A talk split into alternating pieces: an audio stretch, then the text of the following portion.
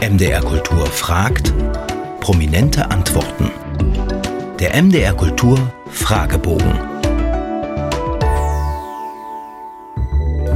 Sprüche und Widersprüche. Haben Sie ein Vorbild oder eine Lebensmaxime? Widersprüche sind unsere Hoffnung von Bert Brecht.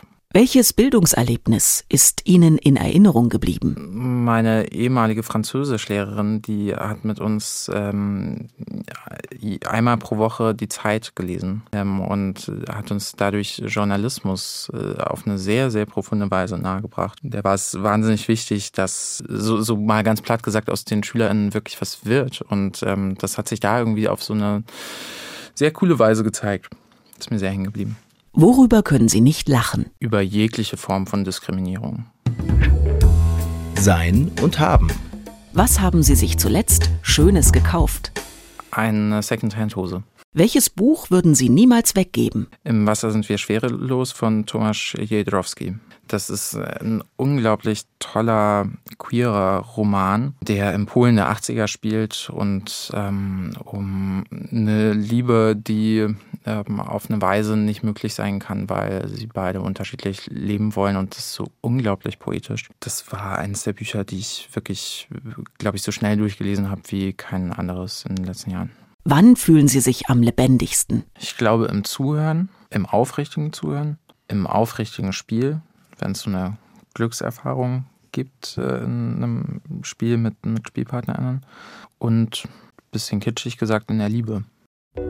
Gott und die Welt. Woran glauben Sie? Auch an Liebe.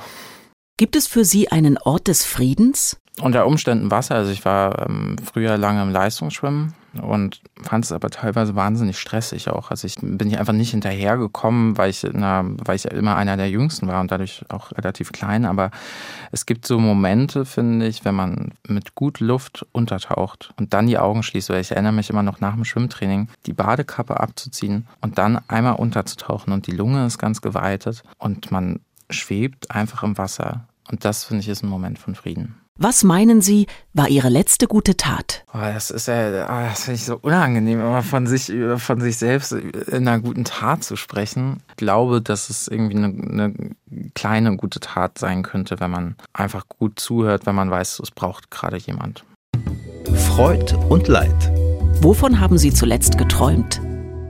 Ich träume sehr viel zurzeit. Es sind halt wirklich so klassische schauspielende Träume, dass man auf der Bühne steht und einfach überhaupt nicht weiß, was man da macht. Oder halt am Set ist und sich unmöglich verhält. Sehr viel Abstraktes, aber auf jeden Fall helfen mir Träume wirklich manchmal weiter, wenn man sie sich mal genauer anschaut. Aber man müsste sie vielleicht auch konsequenter aufschreiben, damit man dann besser drüber sprechen kann.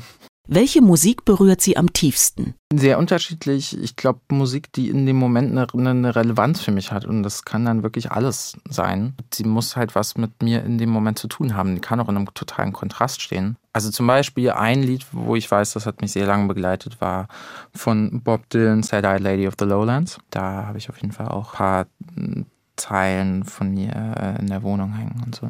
Was finden Sie schwerer? Anfangen oder aufhören? Definitiv aufhören. Ich habe, glaube ich, überhaupt kein Problem damit, auf was Neues zuzugehen oder sich neu auszuprobieren. Aber aufhören, Abschied nehmen, ist für mich wirklich eines der Riesenthemen. Das finde ich wahnsinnig schwierig. Und das ist zum Beispiel tatsächlich wäre auch noch eine Sehnsucht, das zu schaffen, auch gut aufzuhören. Wir haben auch längere Podcasts, Hörspiele und Features im Abo unter mdrkultur.de.